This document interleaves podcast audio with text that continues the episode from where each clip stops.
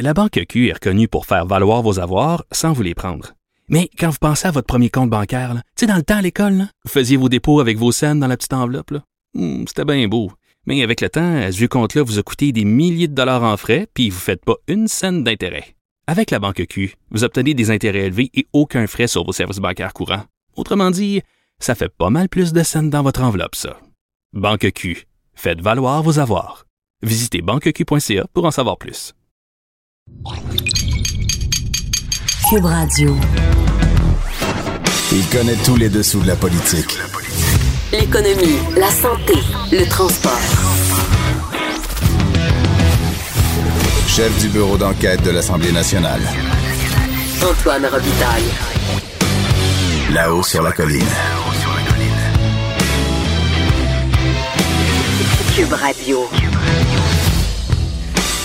Ben, c'est en direct du Cochon de Cube à Québec euh, que je vous souhaite un bon mardi, un mardi euh, érotisant, hein, euh, parce que le mardi, on parle de constitution et on est euh, érotisé. On est à moins d'une heure de la première période de questions de la semaine. C'est sûr qu'on s'apprête à retomber dans un débat sur les signes religieux. Il y a actuellement d'ailleurs un point de presse de Québec solidaire d'Andrés Fontesilla sur cette question-là. Puis d'ailleurs, on va en parler avec le constitutionnaliste Patrick Taillon à 13h45. Euh, il va se pencher sur la réaction ou le coup de semonce euh, qu'a envoyé la Commission des droits de la personne euh, au gouvernement. Euh, et on a appris ça dans la presse ce matin. On va aussi parler d'intelligence artificielle. Il y a une étude de l'IRIS qui est parue et on aura une des chercheuses qui a participé à l'étude. Et ensuite, ce sera la, l'ancienne ministre de, de l'économie, Dominique Anglade, qui a beaucoup travaillé sur ces questions-là, qui va réagir à l'étude. Est-ce que est intéressante l'étude parce que l'intelligence artificielle, c'est comme un mot-clé à la mode, là, euh, mais euh, est-ce qu'on a investi de façon inconsidérée là-dedans sans tenir compte des vrais euh, effets, impact économique? On va terminer euh, donc euh, ça avec euh, ensuite, c'est-à-dire à 13h30, il y aura la chroniqueuse euh, José Legault. On va parler de souveraineté, euh, le, le- la mouise dans laquelle le PQ euh, est, est prise, et euh, mais aussi on va parler du point de presse de ce matin de Québec solidaire que vous avez peut-être vu. Québec solidaire qui a lancé un ultimatum climatique euh, au gouvernement. Euh, mais d'abord, évidemment, il y a un vadrouilleur qui est à Ottawa et un compteur euh, ici en studio. On va écouter la musique de présentation de Guillaume Saint-Pierre, tiens.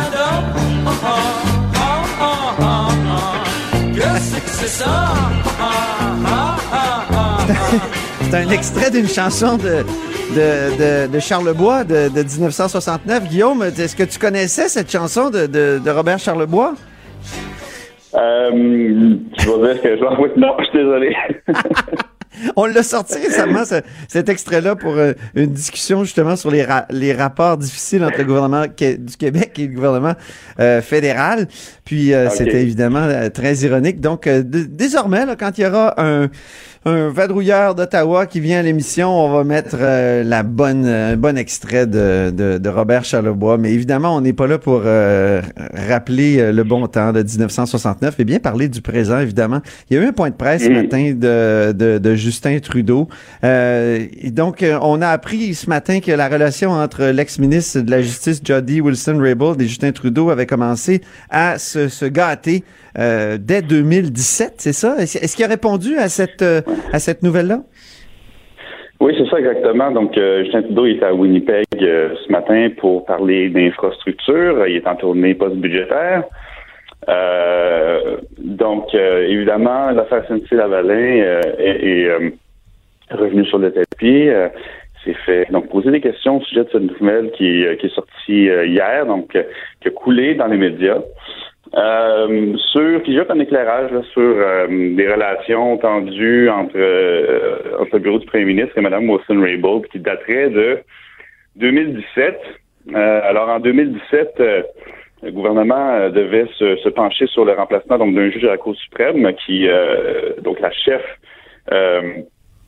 la juge en chef partait à la retraite, donc ça prenait un nouveau juge. Et puis Mme Wilson-Raybould aurait proposé un, un juge conservateur du Manitoba qui faisait pas du tout l'affaire euh, dans le fond du, euh, du premier ministre et Ben son oui. entourage. Euh, de façon un peu inhabituelle, là, Mme Wilson-Raybould s'est fendue là, donc d'une longue lettre de 60 pages pour expliquer que ça devait être le choix euh, du, euh, du groupe du premier ministre et que euh, on devait euh, le nommer à la Cour suprême, mais même juge en chef de la Cour suprême, ce qui est extrêmement rare. Ça arrive pratiquement jamais dans l'histoire. Normalement, Ben oui. un juge siège à la Cour suprême et ensuite est nommé juge en chef. Euh, ça aurait aussi fait en sorte qu'on aurait euh, brisé un peu là, donc cette tradition qui veut que le juge en chef, euh, qui a alternance entre euh, un juge euh, donc du Québec et euh, de, du reste du, du- Canada là, pour refléter euh, euh, la, la- la dualité juridique euh, au pays. Ouais. Euh, Mais vraiment, Madame Wilson-Raybould, là, avec, euh, on a l'impression que c'est elle qui coule ces trucs-là. euh, euh, et c'est comme le supplice de la goutte, là, pour, pour Justin Trudeau. Je, me- je me demande quand il... Tant qu'à y être, ce serait pas mieux de l'expulser carrément du caucus, puis de dire, bon, euh, j'ai plus rien à faire avec elle, puis euh, si elle veut m'embêter, ben, qu'elle m'embête de l'extérieur?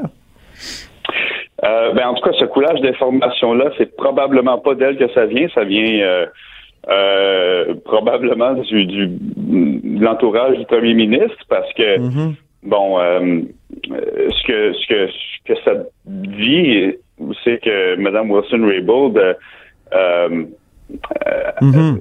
dans le fond, que son euh, le remaniement ministériel, euh, euh, SNC-Lavalin avait rien à voir euh, là-dedans. C'est euh, Ouais. peut-être son jugement qu'on remet en question avec euh, avec cette nouvelle. Là, il y a le comité, euh, c'est-à-dire il y a, il y a le- les oppositions qui veulent absolument relancer l'affaire euh, ou garder en vie euh, euh, l'affaire SNC-Lavalin, puis ils ont trouvé un truc, je crois. C'est ça exactement. Donc c'est euh, en ce moment même là, le comité à l'éthique, donc c'est un, un comité euh, parlementaire euh, qui est à la majorité euh, libérale, donc qui euh, va demander à ce qu'on entende euh, Jody Wilson-Raybould et Greenfield Pott sur euh, sur cette histoire-là, parce que la semaine dernière, euh, un autre comité parlementaire qui a entendu donc euh, un paquet de témoins, dont euh, Jerry Butt, Mme euh, Wilson-Raybould et tout ça, dans, dans les dernières semaines. Et donc, la semaine passée, euh, ce- ce- les libéraux siégeant sur ce comité-là, le comité de la justice, ont dit que, bon, ça suffit. euh, je pense qu'on a fait le tour de la question et puis euh, passons à autre chose. Alors, les, les oppositions euh, lâchent pas le morceau. Donc, euh, ils veulent les réentendre dans un autre comité, mais avec aussi... euh, ils, ils veulent avant euh, que le premier ministre lève euh, le secret donc du cabinet, euh, le- le- le- la confidentialité du cabinet, avant pour qu'elle puisse euh, dire dans le fond toute leur vérité. Ouais. Est-ce, que- qu'ils ont des Mais, chances de réussir, Guillaume? Je ne pense pas. Ça m'étonnerait hein, euh, énormément parce qu'il y a là en ce moment euh, ce que ce que ce que je vois là, c'est a six libéraux et, et trois euh, de l'opposition euh, qui sont présents euh, au comité en ce moment. Il faut dire que ça siège pas euh, cette semaine à la Chambre des communes. Alors, euh, c'est pas les, les, les, membres permanents du comité qui sont là, en cas pas tous. Euh, donc, euh, donc Ouais. voilà. Et de toute façon, les, les il y a plusieurs, il y a des voix qui se lèvent là dans le caucus libéral pour pour euh, qui exhortent les euh, Madame Philpott et, et, Wilson Raybould de, de de parler, mais d'utiliser leur leur euh, privilège euh, de parlementaire pour euh, donner leur version complète des faits en chambre. Euh. Ce qu'on dit essentiellement, c'est que vous n'avez pas besoin euh, de, de, de, de, de cette d'une autre tribune. Euh, cette tribune-là euh, fonctionne. Euh, vous pouvez vous exprimer euh, en toute liberté. Vous êtes protégé. Alors, euh, cessez de faire durer le supplice et, euh, s'il vous plaît, Ouais. exprimez-vous. Qu'on en finisse. Oui, oui, c'est une bonne idée. Ça, ça commence à être un supplice, cette histoire-là. Ben, en tout cas, merci beaucoup, euh, Guillaume Saint-Pierre, correspondant parlementaire à Ottawa pour le Journal de Montréal. Toujours un plaisir, Antoine. Oui, toujours un plaisir pour moi aussi. Maintenant, je me tourne vers le compteur Jean-François Gibault, directeur de la recherche à QMI, qui a le droit à sa chanson.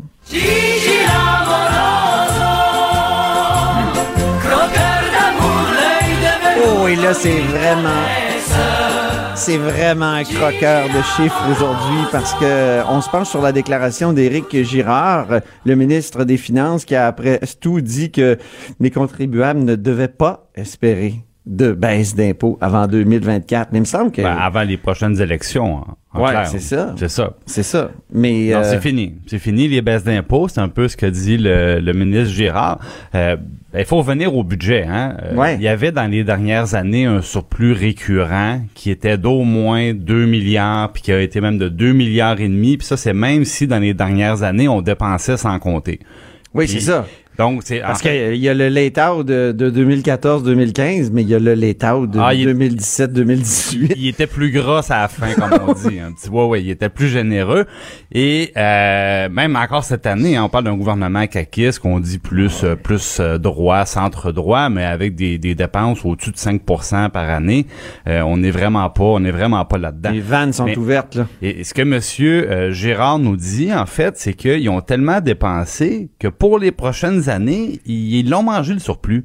Il y en Ben a oui. plus, il est à zéro. Et c'est tellement vrai que on en a parlé, là, je veux pas tout refaire la chanson, mais les maternelles 4 ans, on en fait un petit bout, mais on le fait pas tout. Euh, La base des taxes scolaires, on en fait un petit bout, mais on le fait pas au complet. Euh, Les chèques aux familles, on fait un petit bout, mais on le fait pas au complet. Pourquoi? Parce qu'il il manque d'argent. Et là, Monsieur Gérard dit, ça va aller jusqu'à qu'on aura atteint, respecté la fameuse loi sur le fonds des générations et le remboursement de la dette, qu'on pourra peut-être penser à euh, revenir avec des baisses d'impôts. Je pense On va l'écouter, on va l'écouter lui-même. Donc, c'est Éric Girard, euh, hier, après sa conférence sur, à la Chambre de commerce de Québec. En 2024, dans la mesure où on a atteint nos cibles de dette, on doit avoir une réflexion euh, collective sur ce- qu'est-ce qu'on veut faire à partir de là. Est-ce qu'on veut continuer à réduire euh, la dette ou si on veut euh, utiliser la marge de manœuvre qu'on s'est libérée pour euh, les contribuables notamment? Donc, la cible de la dette, ça, c'est dans la loi euh, qui créait le Fonds des générations. Ben voilà, là, on va sortir le décodeur Oui. pour aider M. Monsieur Girard, ou peut-être qu'il voulait pas tout simplement prononcer les, les, les, euh, ces mots-là, parce que c'est ça porte évidemment à débat. Ce que Monsieur Girard nous dit en bon français, Oui. c'est qu'il dit on pourrait peut-être abolir le fameux fonds des générations quand Eh oui. la loi euh, sera arrivée à son terme. La loi dit quoi, Antoine? C'est assez simple. Elle dit 2025-2026, il faut pas que notre dette représente plus que 45% de notre économie. Puis il faut pas que le déficit cumulé là, des déficits pour payer l'épicerie, que ça soit plus que 17% de la taille de notre économie. Et euh, ce qui arrive, bon, là, M. Gérard parle de 2024 parce qu'il pense qu'il va y arriver en 2024, donc un petit peu plus tôt. Et à ce moment-là, ben, comme la loi aurait été respectée, ben, la question sera celle de ce qu'on fait avec le fameux fonds des Ben oui. générations. Parce C'est qu'actuellement... peut-être un outil temporaire. Hein? Ça, Ben, peut-être. la loi prévoyait qu'il y avait une date de fin. On en met de l'argent là-dedans on là, en chaque met de l'argent. Ben là, il y avait... euh, Puis on préfère les mettre là-dedans puis placer l'argent sur les marchés parce qu'on Oui. a des meilleurs taux que si on faisait que rembourser la dette. Quoique cette année, on a réussi, on a, on a décidé, là, le gouvernement a décidé Ben, de mettre 10 milliards sur la dette, question de, de dégager un 300 quelques millions de... Le- oui, c'est ça. Ben, ça, je ne veux pas trop rentrer dans les détails financiers. Ouais, mais peut-être mais, mais fais, disons que le, le Fonds des générations, dans les 15 dernières années, a systématiquement rapporté plus d'argent en rendement que ce que nous coûte notre Euh, dette sauf en 2008, en hein, intérêt, sauf évidemment pendant la grande crise économique qui, est- qui est une exception parmi toutes les autres années où c'était très positif. Ouais. Donc, la CAQ a déjà d'ailleurs pris 10 milliards du Fonds des générations pour rembourser la dette. Et malgré ça, il reste encore euh, 8 milliards dans le fond. Et ce montant-là va augmenter, augmenter, augmenter jusqu'à plus de 20 milliards au moment, en 2024, euh, euh, au moment dont parle le ministre Gérard. Et là, dans le fond, lui, ce qu'il dit, c'est rendu là, ben, euh, qu'est-ce qu'on fera avec l'argent qu'on mettait chaque année dans le fond des générations? Est-ce qu'on pourrait euh, se la donner collectivement en baisse d'impôts? Est-ce qu'on va créer des nouveaux programmes? Mais il dit, l'occasion ne se représentera pas avant 2024 et à ce moment-là, il faudra se demander est-ce qu'on abolit, oui ou non, le fonds des générations? Mais, mais il faut dire une chose, hein, euh, euh, les finances publiques du Québec vont bien, vont beaucoup mieux qu'à Ottawa, mais on demeure la deuxième province la plus endettée au Voilà. Canada après Terre-Neuve, hein, qui est, c'est pas, on n'envie pas la, la, la, la position de Terre-Neuve. Donc, oui, il y a une amélioration, mais on va demeurer une province quand même qui est assez lourdement endettée, bien que euh, la situation est sous contrôle et que la dette diminue en proportion de notre économie tranquillement. Juste pour, euh, juste pour te dire, là, Oui. on, on est à 46% en ce moment. Et euh, ce que le ministre nous dit, c'est que pour baisser ça d'un pour cent, Ça prend encore. ben, ça va prendre encore jusqu'en 2024. Donc, c'est comme virer un gros bateau de bord. Là, on fait ça tranquillement. Ouais, c'est ça. Donc, euh, mais c'est intéressant en tout cas comme débat, mais il faut parler français comme tu dis puis décrypter là. Oui. Puis si le Je pense ministre... qu'il faudrait euh, poser la question clairement au, au ministre. euh, Est-ce que le Fonds des générations a de l'avenir après 2024? ouais, ou- en fait, ben, quelle est la là, position il de va son peut-être avoir gouvernement? des cycles économiques T'sais, très faut- perturbés là, dans les, dans les Ah, prochaines ben, on- années. là. l'économie ralentit un peu. Rien, rien d'alarmant pour le moment, mais Puis, quand même. Peut-être que ça va devenir très bon. Bon, En 2007, on pensait que l'économie allait croître. Là. En 2008, est arrivé soudainement. Donc, on sait pas. Euh, et, et- et- et donc, on a ce- ce- cet outil-là. Et on ne sait pas si ça va être encore payant, plus payant de, de, de, Mais- de- de- voyons, d'investir euh, sur la scène internationale que de, que de rembourser la dette. Puis il faudra prendre des notes parce que euh, la vraie question va se poser donc à l'élection de 2022. Ouais. Les partis politiques vont devoir dire si vous votez pour moi là, est-ce que je vais l'abolir le fonds des générations? Est-ce que je vais juste le maintenir? Est-ce que je vais continuer à y ajouter, à l'engraisser, à empiler les milliards à la caisse de dépôt? Ça sera nécessairement, je pense, c'est- le fun Antoine. Je pense qu'on a ici la certitude d'avoir au moins un élément important du prochain débat électoral c'est euh, qu'est-ce qu'on fait avec le fameux fonds de génération? On met ça dans nos agendas électroniques pour que ça On va se surgisse mettre un rappel. ouais. sur nos écrans à, à ce moment-là. Voilà. Ben, merci infiniment, Jean-François Gibault, directeur de la recherche euh, à QMI et notre compteur, il faut le dire. Là-haut sur la colline.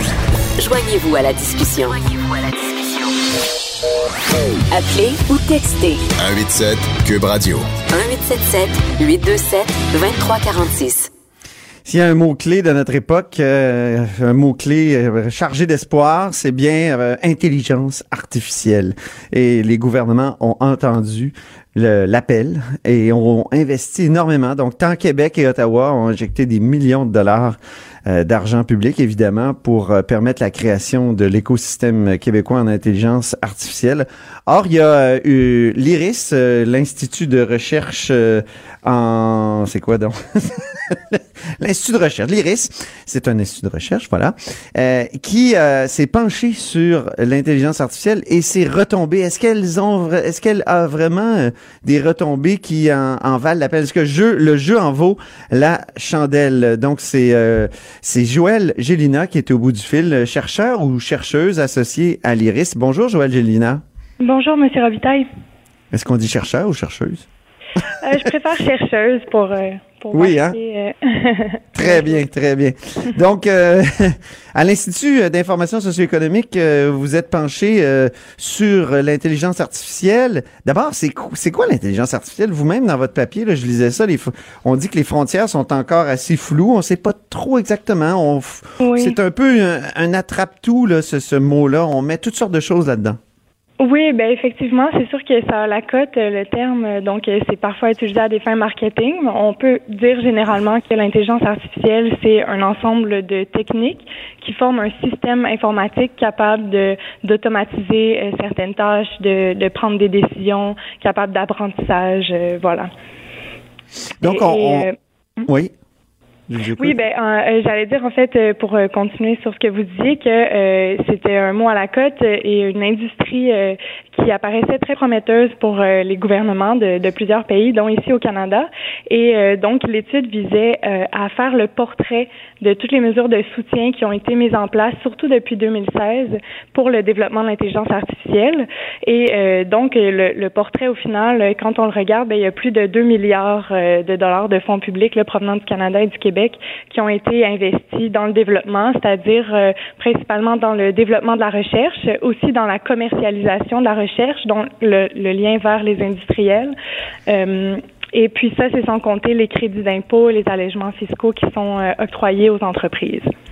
Est-ce qu'on a exagéré? Est-ce que nos gouvernements ont, ont exagéré, ont, ont trop investi là-dedans, selon vous? Mais c'est-à-dire qu'on a une réelle force euh, ici euh, à Montréal avec des bons chercheurs.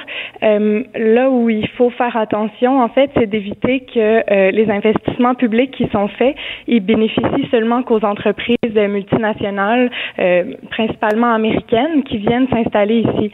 Donc, on parle des GAFAM, l'acronyme qu'on utilise souvent, Google. Apple, Facebook et tout ça. Donc, ils, viennent s'installer, ils, créent des laboratoires ici à Montréal et puis des partenariats euh, avec les chercheurs en intelligence artificielle. Et puis, puis après euh, ça, ils envoient les profits euh, dans des paradis fiscaux. C'est génial. ouais, ben, c'est vrai, pareil. c'est des champions de, des, des entourloupettes fiscales pour envoyer ça dans les paradis fiscaux. Au niveau éthique, elles sont pas reconnues pour être exemplaires. Oh, que c'est bien dit. Ah oui. Euh, est-ce que est-ce que la, coalition Avenir Québec est pas en train de changer de philosophie? On regarde dans le, dernier budget, il y a 329 millions sur six ans, mais euh, il semble pas qu'on veuille engraisser. On veut éviter d'engraisser les multinationales. On dit que c'est de l'argent pour plus de cours en intelligence artificielle, attirer des professeurs, euh, augmenter la puissance de calcul. Euh, donc, on a comme l'impression que euh, il y a un changement, il y a, il y a un virage qui est pris. Est-ce que c'était votre, votre impression aussi? Euh, je ne serais pas tout à fait d'accord avec ça parce qu'en fait, euh, la stratégie des GAFAM, euh, c'est une stratégie qu'on pourrait qualifier d'appropriation des ressources publiques. C'est-à-dire que ici, euh, avec l'argent public, on finance la recherche, la commercialisation des recherches, les entreprises en démarrage.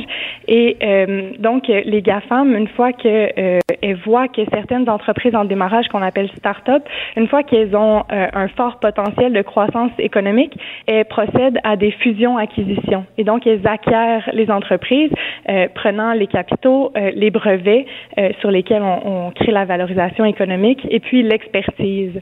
Donc, ah finalement, les gouvernements prennent les risques en payant justement les, les, montants nécessaires à toute l'infrastructure technique pour le développement de l'intelligence artificielle et financent aussi la recherche. Mais tout de même, comme les GAFAM dominent déjà le secteur et ont une longueur d'avance, peuvent finalement, en bout de ligne, sans avoir euh, euh, payé les risques de la recherche en innovation, ils peuvent finalement euh, acquérir et, faire le profit qui va être généré grâce au, brevet. Donc, on socialise les risques, les pertes et on privatise les profits comme, comme souvent. Oui, exactement. Donc, ce qui, ce qu'on pense qui serait bien, euh, ce serait euh, de faire un cadre réglementaire finalement, euh, puisqu'il n'y en existe aucun à, l'heure actuelle. Et donc, il faudrait un cadre réglementaire pour structurer et pour réguler les activités des entreprises dans le, secteur de l'intelligence artificielle pour finalement s'assurer et garantir des retombées économiques locales. Parce que c'est pas parce qu'on a une croissance économique globale que qu'elle revient à nous. Et comme il y a plus de 2 milliards de fonds publics, donc de, contributions euh, euh, des collectivités ici. Ça serait bien que ça nous revienne euh, aussi, qu'il y ait des, des, retombées économiques et sociales. Très bien. Ben, merci beaucoup, Joëlle Gélina, chercheuse associée à l'IRIS et doctorante en communication à l'UCAM. Oui, merci à vous. Oui. Donc, on se tourne maintenant vers euh, Dominique Anglade, député libéral de Saint-Henri-Sainte-Anne et ancienne euh, ministre de l'Économie qui a piloté une stratégie de, développement euh, numérique, mais aussi qui comprenait toute une dimension d'intelligence artificielle. Bonjour, Dominique Anglade. Bonjour, bonjour.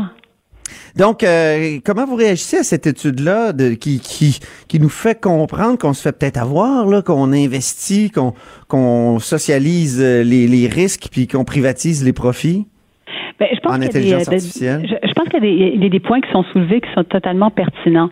Euh, lorsqu'on parle d'intelligence artificielle, euh, d'ailleurs, elle parlait, euh, la, chercheuse parlait beaucoup de Montréal, mais c'est pas juste Montréal. Hein. il y a des chercheurs qui sont dans le domaine aussi à Québec.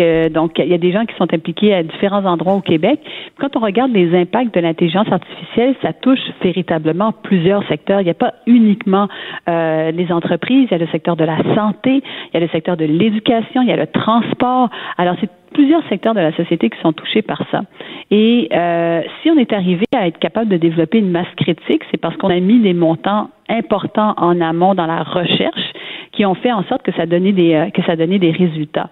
Maintenant, euh, dans la question qu'elle soulève par rapport aux grandes entreprises, je pense que ce qu'il fallait faire et envoyer comme message de la part du gouvernement au moment où, où, euh, j'étais où j'étais au gouvernement, c'était de, de dire qu'il faut créer un effet de levier. Il faut que on utilise euh, les moyens qu'on a pour réellement mettre euh, de l'avant l'intelligence artificielle de manière encore plus accentuée. Puis, vous savez, euh, M. Robitaille, il y a euh, il y a quatre ans, il y a très peu de personnes qui parlaient autant de l'intelligence artificielle. Et quand on est arrivé puis on a dit on va encore investir davantage pour la commercialisation, pour pour qu'on développe davantage ce secteur-là, il y a, y a, eu il y a eu quand même un effet de levier qu'on ne peut pas qu'on ne peut pas nier. Mhm. Évidemment. Mais, est-ce qu'il n'y a pas eu des excès?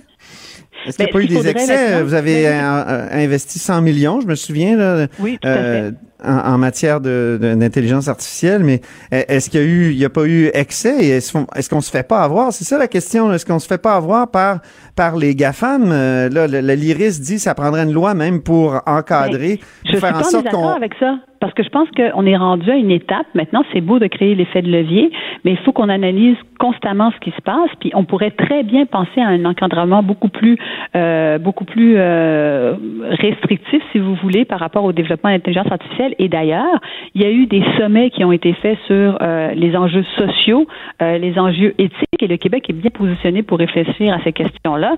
Et moi, je serais totalement favorable à ce qu'on euh, développe plus, beaucoup plus d'encadrement par rapport par rapport à l'intelligence artificielle et nous assurer des retombées, parce que il y a, y a un risque. C'est sûr qu'il y a un risque que ce soit les grandes entreprises qui en bénéficient, puis que nos PME ne se, ne, ne, ne se fassent qu'acquérir. Par contre, on est capable de faire croître nos PME ici au Québec également. Euh, et, ça, il faut faire les, il faut faire les deux. Euh, je, regardais euh, il y a deux semaines Lightspeed, qui est une entreprise au Québec qui qui est une PME qui vraiment croît à une vitesse fulgurante puis qui vaut maintenant, je pense qu'on est rendu à un milliard de dollars. Ben, Qu'est-ce que c'est Lightspeed exemples concrets. Qu'est-ce qu'ils font exactement? ben, ils commercialisent des solutions informatiques pour des pour des pour des entreprises. C'est ça qu'ils font. C'est pas directement lié à l'intelligence artificielle, mais c'est un exemple de ce qu'une PME au Québec peut faire si elle en a les moyens, si on, si on, a un environnement favorable pour y croire. Donc, je pense qu'il peut y avoir un encadrement qui est plus euh, plus restrictif que ce que nous avons aujourd'hui pour nous assurer que tout le monde bénéficie de l'intelligence artificielle. Donc, mhm. quand je regarde l'étude, je me dis, est-ce qu'on a trop fait? Je pense pas qu'on ait trop fait. Est-ce que ça nécessite un encadrement plus sévère? Je pense que oui, probablement qu'on est rendu là, mais pour ça, il faut que nos chercheurs nous disent, euh, guident un peu cette, euh, cet encadrement-là, puis nous disent, ben voici les mesures qui devraient être mises de l'avant pour que tout le monde en profite. Mais c'est vraiment des, euh, des, des sacripantes, là, ces grandes compagnies-là, là, parce que souvent elles payent euh, zéro euh, impôt euh, ici. pendant longtemps, elles ne percevaient même pas taxes et impôts. Là, votre gouvernement, faut le dire, contrairement à celui d'Ottawa, a fait en sorte de, de changer ça. Mais en plus, on leur, on, on, leur, finalement, on leur forme des chercheurs extraordinaires qui, qui vont leur qui, qui, vont leur permettre de faire des profits mirobolants. Ben, pour ça comment on peut encadrer ça pour éviter cette espèce de vol-là? Euh, ben, je, ben, je, euh, au-delà des termes utilisés, je pense que ce qui serait euh, pertinent de faire, euh, c'est euh, de dire, par exemple, les données qui sont utilisées devraient être partagées. Il y a tout aussi l'accès aux données. Hein. Il y a, à partir du moment où tu fais partie, où tu, où tu reçois de l'argent public, comment est-ce que tu peux partager tes données de manière beaucoup plus ouverte? ça, c'est un enjeu au Québec auquel, on, auquel on fait face parce qu'on a beaucoup de données, notamment dans le domaine scientifique, que, auquel on n'a pas accès aujourd'hui. Donc, favoriser ces échanges-là et dans les contrats qui sont octroyés entre les entreprises, euh, le gouvernement, les différents partenaires, il y aurait certainement moyen euh, de mettre plus de, plus de responsabilités euh, pour chacun. et si les gens viennent ici, mais par exemple les brevets, est-ce qu'on pourrait pas profiter des brevets au lieu qu'elles aillent dans l'escarcelle de, des GAFA? Ça pourrait, ça pourrait, ça, pourrait très, ça, pourrait très bien fonctionner. il y a probablement des mesures. Comme je vous dis, moi, je, je pense que je suis en, je, c'est pas que je pense, je suis en faveur d'un encadrement, euh, d'un encadrement plus serré. Et d'ailleurs, il y a, en de, il y a de ça un an et demi, lorsqu'on développait l'intelligence artificielle, j'étais moi-même très préoccupée. Je dis toujours que le développement économique doit rimer avec le développement social, mais pour que ça rime, ben, il faut qu'on, qu'on sache ce qu'on fait en matière d'éthique, qu'on sache ce qu'on fait en matière d'enjeux sociaux. Il y avait eu deux forums à avoir lieu au Québec sur ces enjeux-là. Il faut poursuivre ces forums-là et leur donner des dents, puis leur donner des mécanismes qui leur permettent d'avoir un contrôle, d'un contrôle là-dessus. C'est là qu'on est rendu en intelligence. Ce quel genre de, mécanisme, Dominique Anglade? Ben, ça pourrait être, euh, ça, ça, comme je disais tout à l'heure, ça pourrait être le fait que lorsqu'il y a un partage de, qu'il y ait un plus grand partage de données, que les données n'appartiennent pas nécessairement à une entreprise. Euh, ça pourrait être les investissements qui sont faits également pour qu'ils viennent dans la collectivité. Quand on parle de commercialisation, euh, on dit les commercialisations, c'est bien pour les entreprises, oui, mais c'est quoi les bénéfices au niveau de la santé, par exemple? Comment est-ce qu'on peut encourager les découvertes à rentrer davantage dans le domaine de la santé où tout le monde est touché par ça? Dans le domaine de l'agriculture, où davantage de personnes seraient touchées par ça. Moi, je pense qu'il y a moyen d'élargir euh, le, spectre de personnes qui sont impliquées, que ce ne soit pas uniquement des entreprises du secteur euh, du secteur privé. Donc, ça, ça pourrait être des moyens de le faire. Pour ça, il faut faut mettre à la table les chercheurs, euh, les, les, experts dans le domaine, et toujours garder cette conscience. Au Québec, on est quand même très fort sur à la fois le social et à la fois l'économique. Alors, ne pas perdre de vue le social, c'est euh, c'est important, surtout dans des domaines euh, d'activité comme ceux-là qui sont euh, qui, qui, qui, ont des incidences sur la manière dont le, travail se fait au Québec de manière générale. Oui, parce que les, les incidences sociales, les, les, conséquences sociales de l'intelligence artificielle vont être énormes ou ça annonce, en tout cas, on ne sait pas, là, on peut pas, c'est difficile de prévoir. Ben, Par exemple, pour euh, abolir bien des emplois, par exemple. ben, vous savez, c'est ben, souvent ce qu'on dit dans les grands articles sur l'intelligence artificielle, c'est que on va on, on, va être obligé d'adopter des formules de type euh, comment dire, euh, des, euh, des, des, salaires garantis, comment, comment on appelle ça? Ah, le, revenu, minimum garanti? Euh, ouais, revenu minimum ouais, garanti. Ça. vous savez qu'aujourd'hui, encore aujourd'hui, M. Robitaille, je rappelle que c'est 25 000 emplois de plus à pourvoir au Québec. Aujourd'hui, on est rendu à 140 000 emplois, plus de 140 000 emplois à pourvoir. Le Québec est dans une situation complètement différente de la situation de se retrouver il y a 30 ans. Donc, l'intelligence artificielle est aussi une réponse à ça. Donc, faut à pas voir ça comme étant des gens à la pénurie de main-d'œuvre. C'est aussi une réponse au fait qu'on n'est pas on soit pas capable de combler le fait qu'on ait des robots aujourd'hui qui soient capables de traire des vaches. Euh, ben, ça ça aide jusqu'à un certain point le travail qui se fait en matière en, matière agricole. Donc, je pense qu'il faut aussi le regarder de manière positive, mais euh, il y a des effets sociaux qu'on ne peut pas négliger. Puis c'est pas juste pour le Québec qu'on fait ces études-là aussi, c'est bien pour le Québec, mais on est un leader mondial dans le domaine on peut aussi réfléchir aux enjeux sociaux que ça a sur l'ensemble de la mhm. planète. Il y a aussi une responsabilité qu'on a par rapport à ça. L'été dernier, vous disiez que la CAQ sous-estimait la place de l'intelligence artificielle dans l'économie québécoise. Après le dernier budget, est-ce que vous estimez qu'elle euh, qu'elle sous-estime encore? Non, je pense que euh, quand ce, ce, que je disais euh, la dernière fois, c'est que il disait nous allons créer euh, la, la, manière dont c'était présenté, c'est que la CAC allait créer une, une plaque tournante de l'intelligence artificielle. Ce que je disais, c'est que la plaque tournante a déjà été créée, elle a été créée, a été mise de l'avant, les moyens financiers ont été déployés. Tout ce qu'il faut faire maintenant, c'est poursuivre le travail qui a été fait. C'est exactement ce qu'ils font. Alors, c'est pas vrai qu'ils ont créé une grappe de l'intelligence artificielle. C'est simplement qu'ils ont vu que finalement elle existait puis qu'ils allaient poursuivre dans, dans, dans ce sens-là. Et honnêtement, c'est une bonne chose qu'ils poursuivent dans ce sens-là parce que euh, nous aurions été au gouvernement qu'on aurait poursuivi notre notre politique qu'on avait décidé de mettre de, de l'avant là-dedans. Bon, mais ben, au moins un, un, un, élément sur lequel la, la CAQ et le PLQ euh, s'entendent. Bon, OK. Un, élément parmi de nombreux, mais un, un élément, on va dire. Mais euh, en immigration, c'est différent. Ben... en immigration, c'est très différent, mais ça, on pourra s'en parler. Vous m'inviterez à nouveau, ça un plaisir d'en parler avec vous. Volontiers, toujours un plaisir. Mais, mais, Merci mais, beaucoup, mais un commentaire encore? Oui, un dernier. Le dernier commentaire rapidement, c'est que euh, lorsque l'on parle, lorsque l'on parle d'immigration, d'attirer les meilleurs talents, c'est ce qu'on a réussi à faire avec l'intelligence artificielle. L'importance de garder en tête que lorsqu'on parle d'immigration, il faut qu'on reste un endroit où les meilleurs décident de venir chez nous. Voilà. Bien, merci beaucoup, Dominique Anglade. Merci, hein. Au revoir. Madame Anglade est députée libérale de Saint-Henri-Sainte-Anne et euh, porte-parole de l'opposition en matière d'économie et ancienne euh, ministre de l'économie qui a mis sur pied la stratégie euh, numérique du Québec. On dit souvent que les murs ont des oreilles. Nous, on a deux vraies oreilles à l'intérieur des murs du Parlement. De 13 à 14. Là-haut sur la colline. Elle est avec nous, la politologue José Legault et euh, évidemment chroniqueuse au Journal de Montréal. Bonjour José. Bonjour Antoine. Alors tu nous parles dans ta dernière chronique d'indépendance à la carte, mais, mais, qu'est-ce, mais qu'est-ce que c'est ça?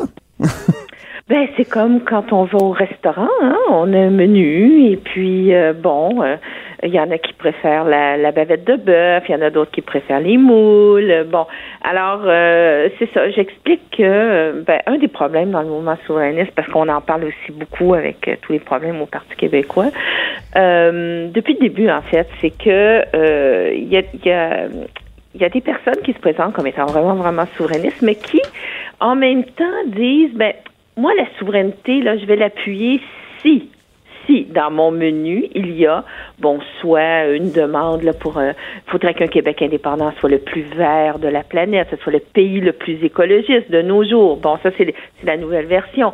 Ou il faudrait vraiment interdire les signes religieux tout partout dans la fonction publique. Ou il faut que ce soit vraiment, vraiment progressiste. Bon, là, on pense ici à Québec solidaire. Bon, euh, alors que, évidemment, tout s'est perdu dans les dernières années, mais moi, j'avance que euh, la raison première de la souveraineté, qu'on soit pour ou contre là, euh, du Québec, euh, reste, il me semble-t-il, la même, c'est-à-dire, bon, la, la liberté politique dans un État de langue française là, qui, qui serait ouvert évidemment à, tous ceux et celles qui voudraient l'adopter. Euh, et là, j'ajoute euh, la liberté, euh, comme comme disait Pierre Falardeau, ce n'est pas une marque de yogourt. oui, mais, mais tu dis inutile de blâmer. Valeur, Pardon?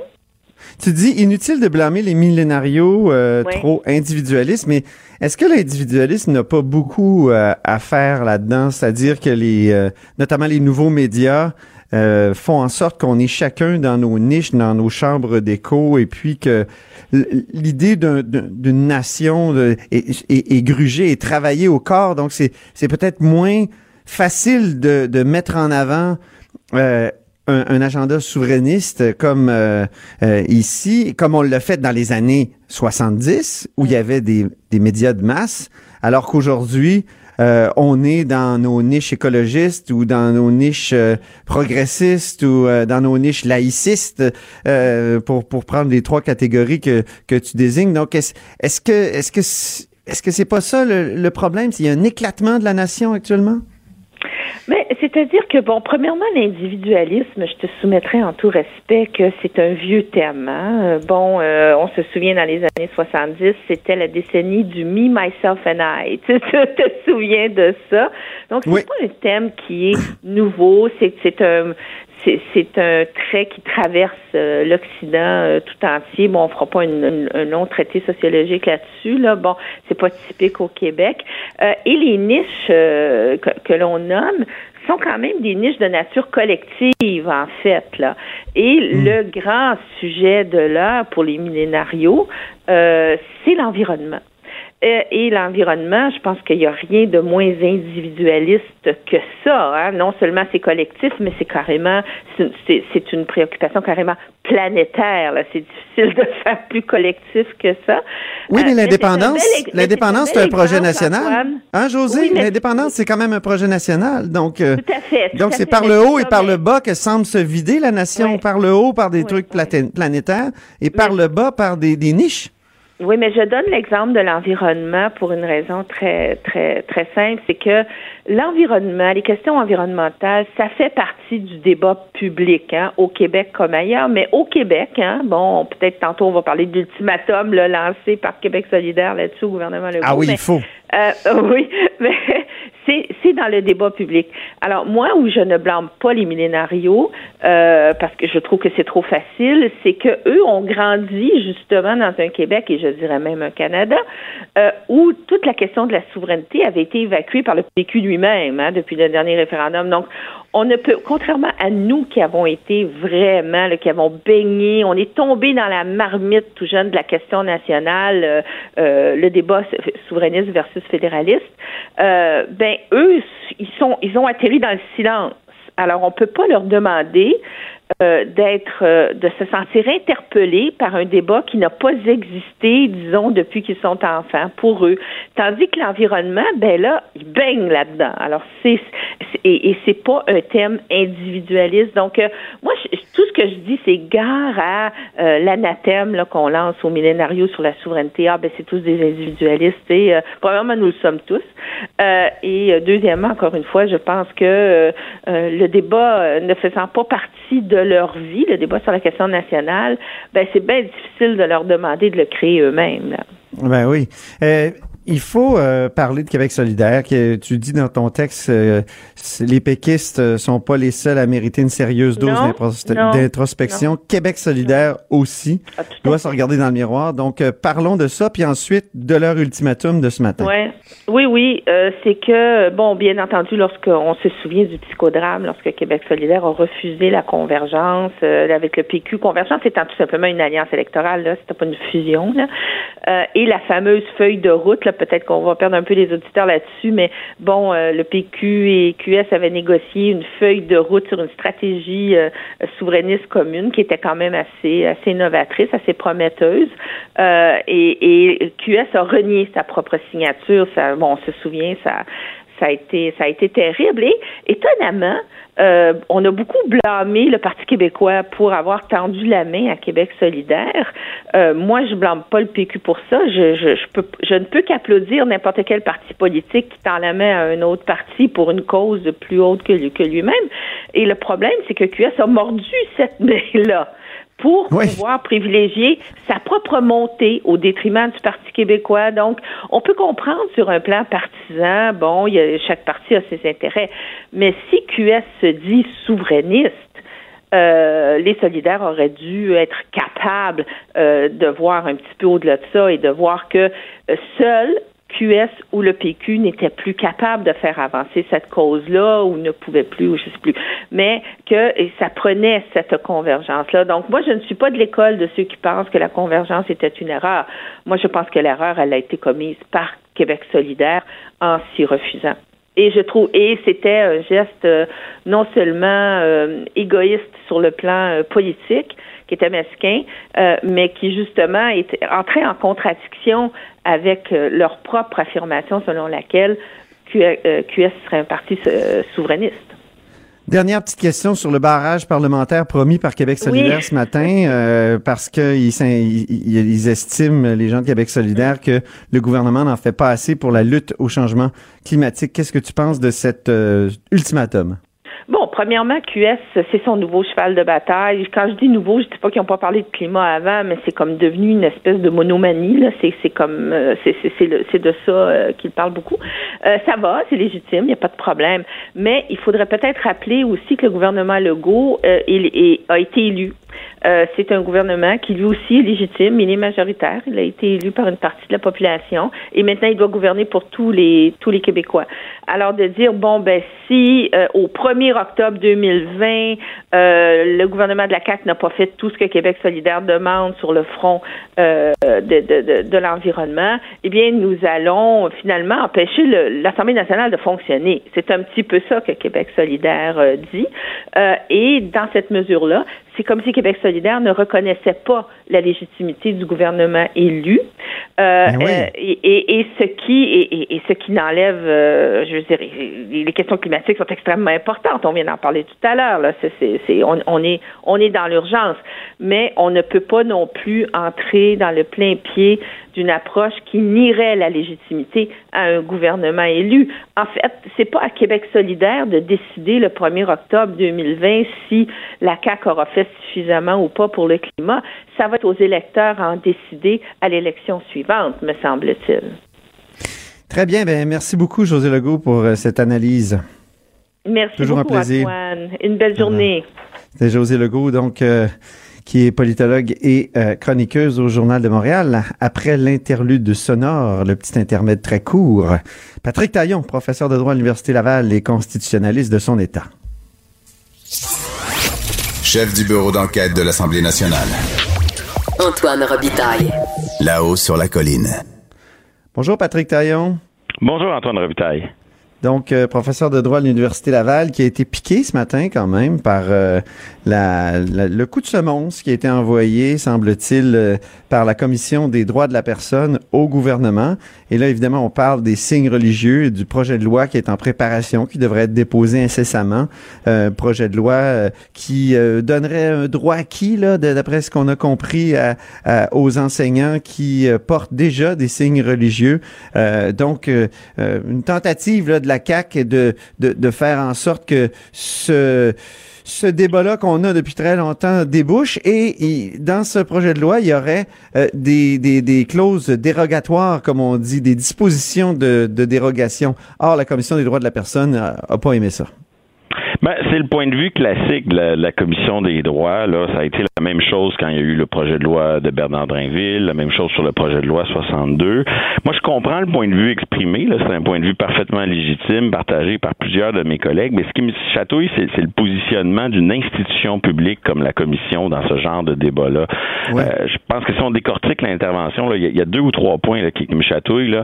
Premièrement, la, la, la Commission elle, considère, dans le cas précis de la dérogation là, qui nous occupe, avec le, projet de loi à venir, ça, ça devrait servir qu'à ajouter des droits. Quand elle fait ça, elle sort du terrain juridique qui est celui de son expertise pour prendre position sur des questions d'opportunité politique, sur des jugements de valeur. Ça, c'est normal, tous les citoyens le font, les experts aussi, mais, mais est-ce que c'est son, son rôle? Est-ce que son rôle, c'est d'expliquer l'état du droit, d'accompagner le gouvernement dans euh, l'atteinte de ses objectifs, mais dans le respect, dans l'optimisation des droits et libertés, ou si c'est de prendre euh, position sur des questions d'opportunité euh, politique ou des sensibilités philosophiques? Deuxième conséquence aussi à cette logique qui voudrait qu'on utilise la dérogation seulement pour ajouter des droits. Il me semble que c'est un peu Juste rappeler aux gens que la dérogation, c'est la possibilité, donc, pour euh, le Parlement de, de, mettre une disposition là, qui, qui permet de, d'adopter une loi, euh, nonobstant l'interprétation qu'on a faite de certains droits euh, dans les tribunaux, hein, c'est ça? Tout à fait. Et, et on présume que ça va être utilisé euh, dans le futur projet de loi. Et, la commission dit, ben, on devrait utiliser la dérogation seulement pour rajouter des droits. Or, en ayant ce discours sur l'ajout de droits, je pense qu'on a une conception qui est trompeuse des droits et libertés. Puis aussi qui est trompeuse de la laïcité. C'est-à-dire qu'on n'ajoute pas ou on retire des droits. On définit des équilibres. On va pondérer des différentes revendications de droits. Et, d'ailleurs, les, les tribunaux ne définissent jamais là où commence un droit ou là il fini.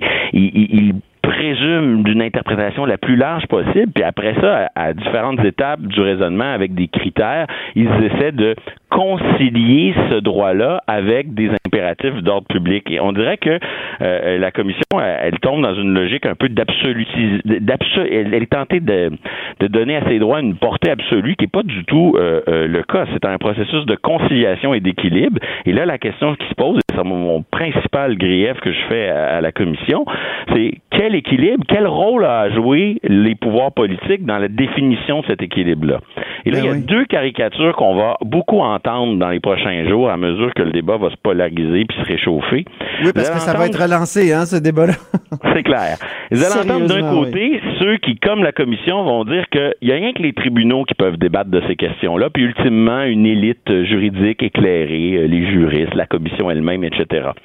Et de l'autre, vous allez entendre une position tout aussi déplorable, à mon avis, que les tribunaux n'ont aucun rôle à jouer là-dedans, puis que c'est le Parlement qui est souverain, que la CAQ a été élue, un point, c'est tout.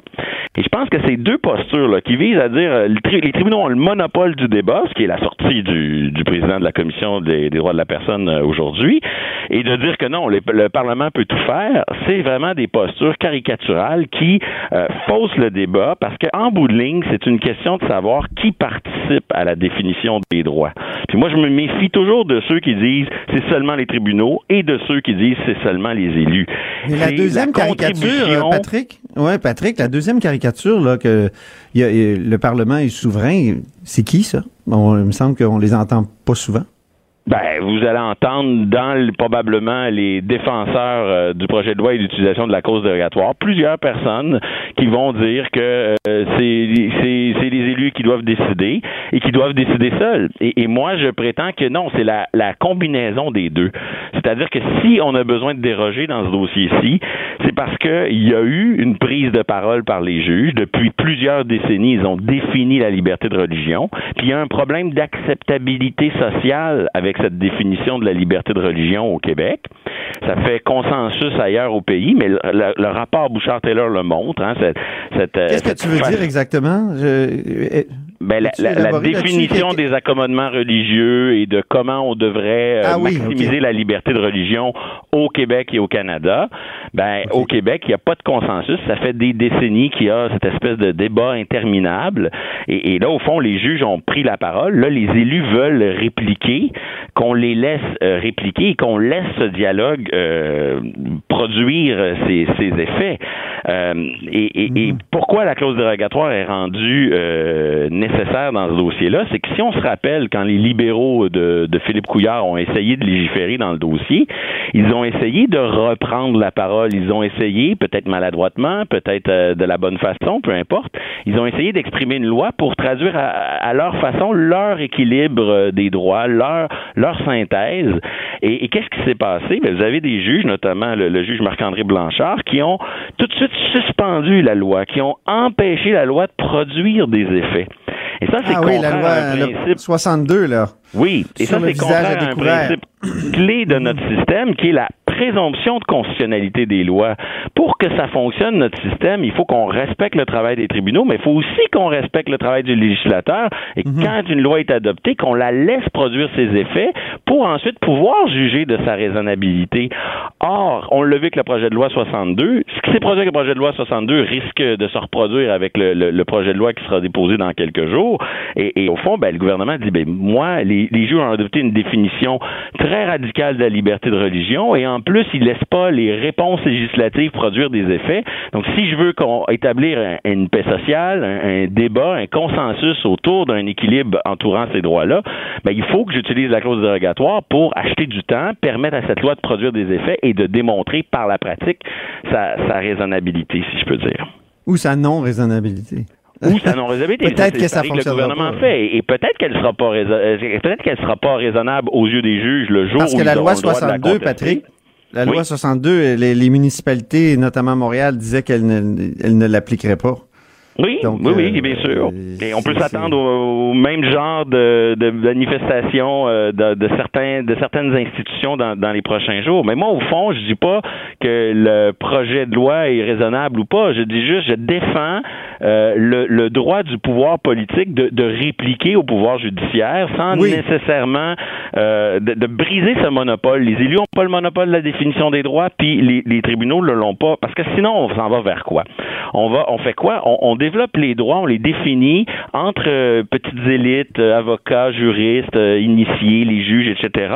Et pendant ce temps-là, ce qui va se, ce qui va s'affaisser, s'éroder, c'est le consensus social autour de ces droits-là. Moi, je veux que ces droits-là, on puisse les débattre, on puisse en débattre démocratiquement, pour qu'il puisse exister un, consensus social autour de quel genre de, de droits on veut se reconnaître les uns les autres. Parce que sinon, ben, on limite ça à une approche très élitiste et à terme, ben, vous avez des partis anti-système qui vont euh, qui vont monter justement en puissance en dénonçant cet élitisme avec une approche populiste et qui qui peut mener à, des périls beaucoup plus grands. Donc c'est important de défendre la capacité de chacun d'intervenir sur ces droits-là le tout, le, tout aux tribunaux euh, peut susciter une sorte de populisme, si je, si je te comprends bien, si je te traduis bien ta pensée.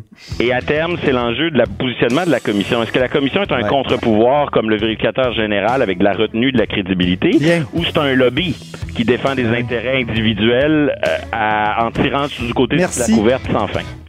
Merci beaucoup, Patrick Taillon, professeur de droit à l'Université Laval et constitutionnaliste euh, plus précisément. Cube Radio.